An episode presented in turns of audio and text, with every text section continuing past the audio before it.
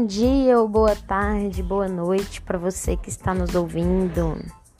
Estamos começando o nosso primeiro episódio de podcast e eu sou a Jéssica Razano, assessora de casamento. E eu sou Leandro Raigon, assessor e cerimonialista de casamento. Sejam muito bem-vindos, fiquem confortáveis e o assunto hoje será o Jeito Disney de Encantar Clientes, o livro que nosso amigo Leandro Raigon nos indicou. Uma bela dica empreendedora, não é mesmo, Leandro? É isso mesmo, Jéssica. Olha que legal. Nós vamos utilizar recursos práticos e evidentes de uma multinacional e que pode ser aplicado em nosso negócio. E nós dois, aqui no podcast, usaremos este espaço para comunicação, onde falaremos sobre empreendedorismo, eventos e pautas que consideramos pertinentes. Sim, querido ouvinte, este canal é para você. Com este mecanismo, elaboraremos vários temas, tiraremos dúvidas, será um trabalho formidável de troca de informação. Uma das premissas da Disney com certeza é a qualidade de atendimento, a sua excelência na experiência dos seus convidados. Me lembro aqui, Leandro, não sei se você já viu, um vídeo onde uma criança ela cai ao correr para um personagem. E o que é que esse personagem faz? Ele cai junto. A criança nem chora, ela fica tão emocionada pela cena que foi também engraçada que ela esqueceu daquele tombo que ela tomou. E a Disney ela traz isso pra gente, né? O viver as experiências. Eles trabalham ali com todos os sentidos do nosso corpo e envolvem todos esses sentidos para uma experiência única. Conte um pouquinho sobre isso lá no livro. Sim, olha que importante o processo de excelência é, em qualquer caminho, em qualquer processo, a qualquer momento. E você saber que dentro desse processo de excelência você vai lidar com o imprevisto. É, esse acontecimento, o que, que ele nos traz para o nosso negócio? Dentro do livro ele é muito evidente. Em todo momento é preocupado com processo e qualidade. Mas é claro que a espontaneidade é que traz a magia. Claro, com critérios rigorosos de quem somos mas por trás lidar com imprevistos, saber dar dimensão a um problema, porque nesse caso nós estamos falando de uma criança que caiu, era para ter levantado mais do que uma brincadeira, era para ter levantado uma preocupação.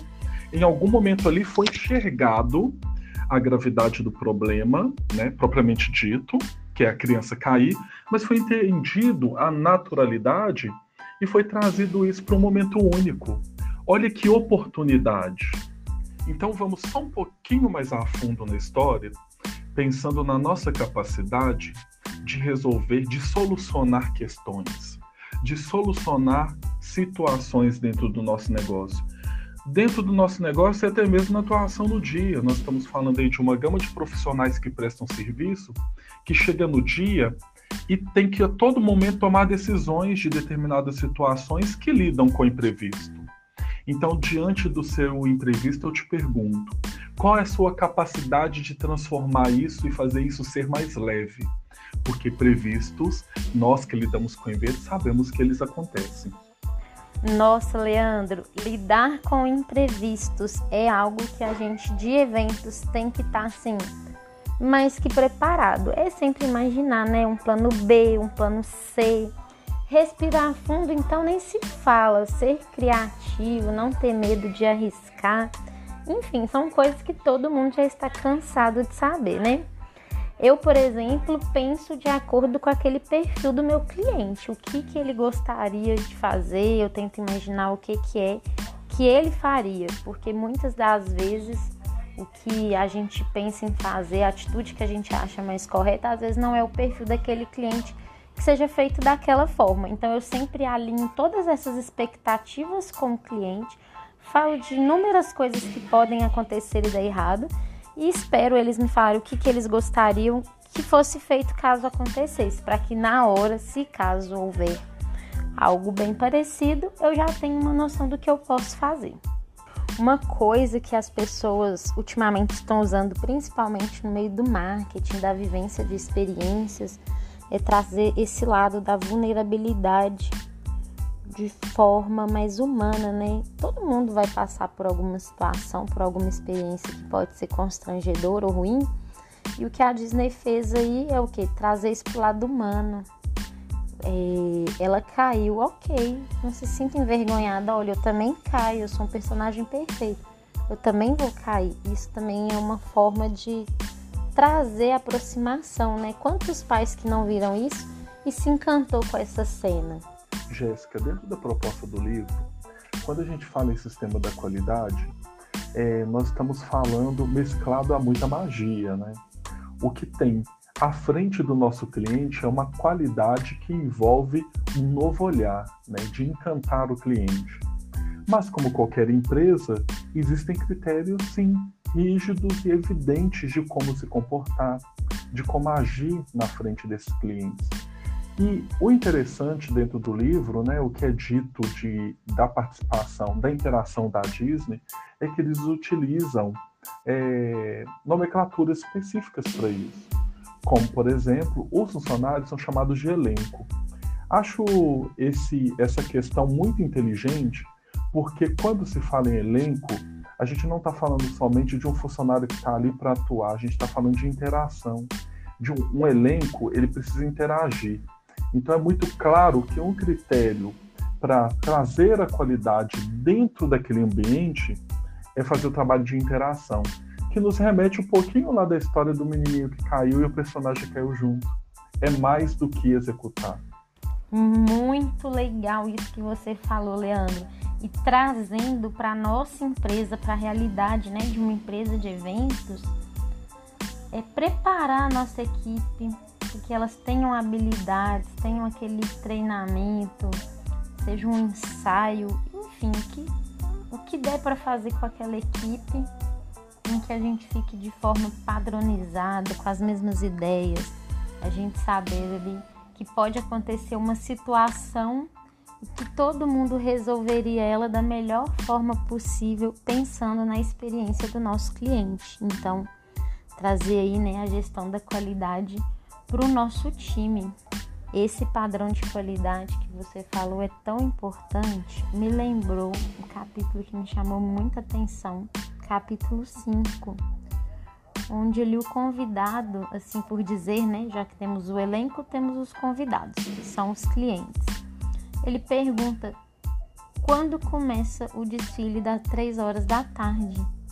E com certeza, né, a resposta não é três da tarde. O que essa pessoa ali ela tá buscando com essa pergunta é saber qual horário esse espetáculo vai chegar no ponto de referência que ela está, ou qual o melhor lugar para ela ver este espetáculo, ou até mesmo o trajeto que será feito. Então, essa comunicação trabalhada ali dentro, ela não é só importante como é muito eficaz e que todo mundo esteja alinhado nessa comunicação, na resposta que dá para o convidado. Sim, Jéssica, são critérios importantíssimos para a qualidade. E voltando à situação do elenco, olha que interessante, nós temos aí o carro-chefe, né? nós temos aí um personagem principal, que é o Mickey Mouse. Pensa o seguinte, a gente num complexo tão gigante a gente precisa ter vários Mickeys. E como fazer isso de forma uniformizada? Que todo momento que você ande pelo complexo gigante da Disney, você veja o mesmo Mickey. Isso é possível. E até mesmo um item super importante que é mencionado, mencionado no livro, que é a questão da assinatura. Então, esses personagens, as pessoas que representam o Mickey Mouse, elas são treinadas diariamente para seguir a mesma assinatura.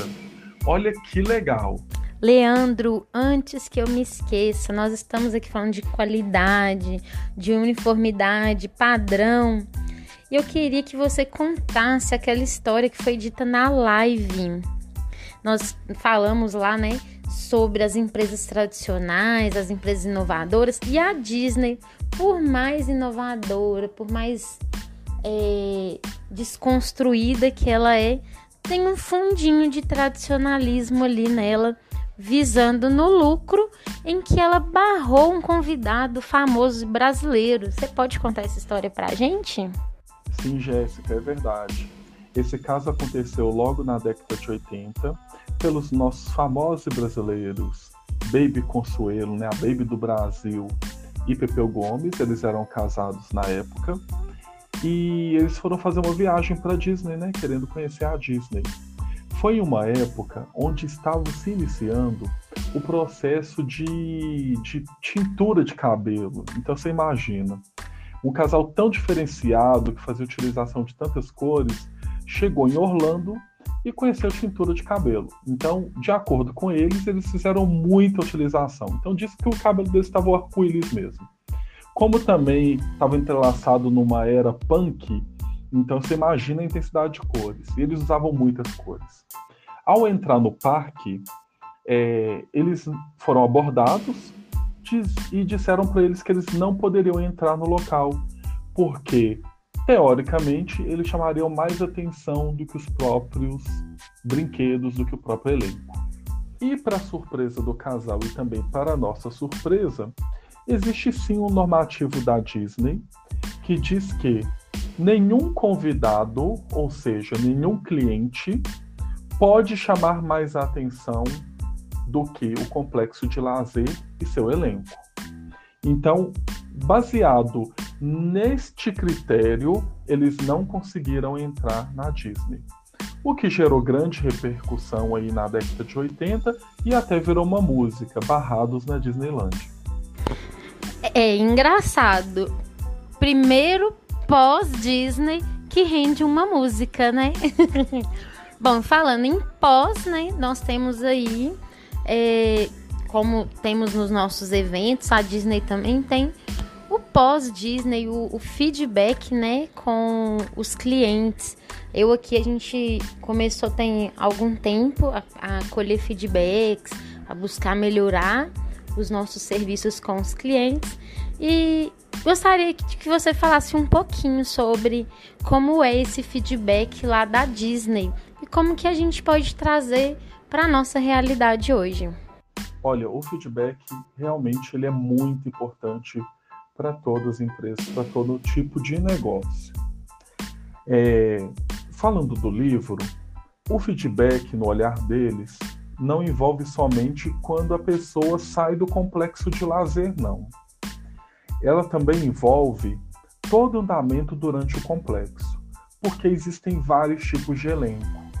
Então, a cada tipo de elenco, a cada participação em um evento dentro do complexo da Disney, é perguntado para esse convidado, né, que é o cliente, qual é a impressão que ele teve, se tem alguma observação a ser feita. E no critério de qualidade, de retorno e de feedback, não bastava somente essa verificação direta com o cliente, ela tinha que ser percebida. Então existiam pessoas que andavam pelo complexo para observar qual era a impressão indireta das pessoas se tinha alguém preocupado, se tinha alguém apressado, se tinha alguém parado, focado em alguma coisa que não estivesse envolvido no complexo de lazer. Isso também era mencionado no feedbacks deles. Ou seja, a gente está verificando a eficácia daquilo que a gente está construindo, daquilo que a gente almeja, daquele, daquela impressão que a gente quer causar. Então, Jéssica, durante o nosso processo, eu considero muito importante a gente perceber sempre o nosso atendimento, a gente perceber sempre em todo o processo o que, que a gente pode melhorar. Essa melhoria interna talvez não foi percebida pelo cliente, mas ela evita que venha alguma outra não conformidade, alguma outra reclamação de outro cliente é muito importante que a gente tenha o olhar e perceba o olhar do cliente. A soma deles é que faz a melhoria contínua no nosso processo. Agora, voltando para a Disney, eles têm uma forma de finalizar o feedback de forma muito interessante. Essa finalização ela acontece de 30 a 40 dias após a pessoa ter saído daquele complexo. Ou seja, as famílias já chegaram até suas casas, já verificaram as fotos, já viram tudo que eles adquiriram né, no complexo E após esse período, provavelmente também já viram qual foi o gasto que eles tiveram né, de ter passado pelo complexo.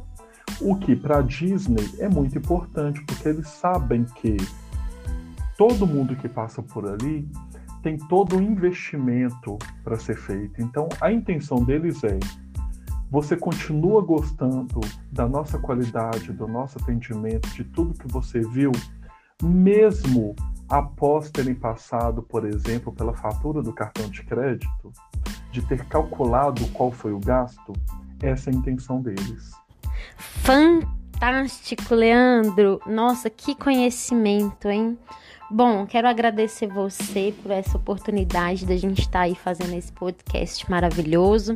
Aproveitar os ouvintes, deixem seus feedbacks, suas sugestões, suas críticas, vai ser muito bem-vinda para a gente poder melhorar.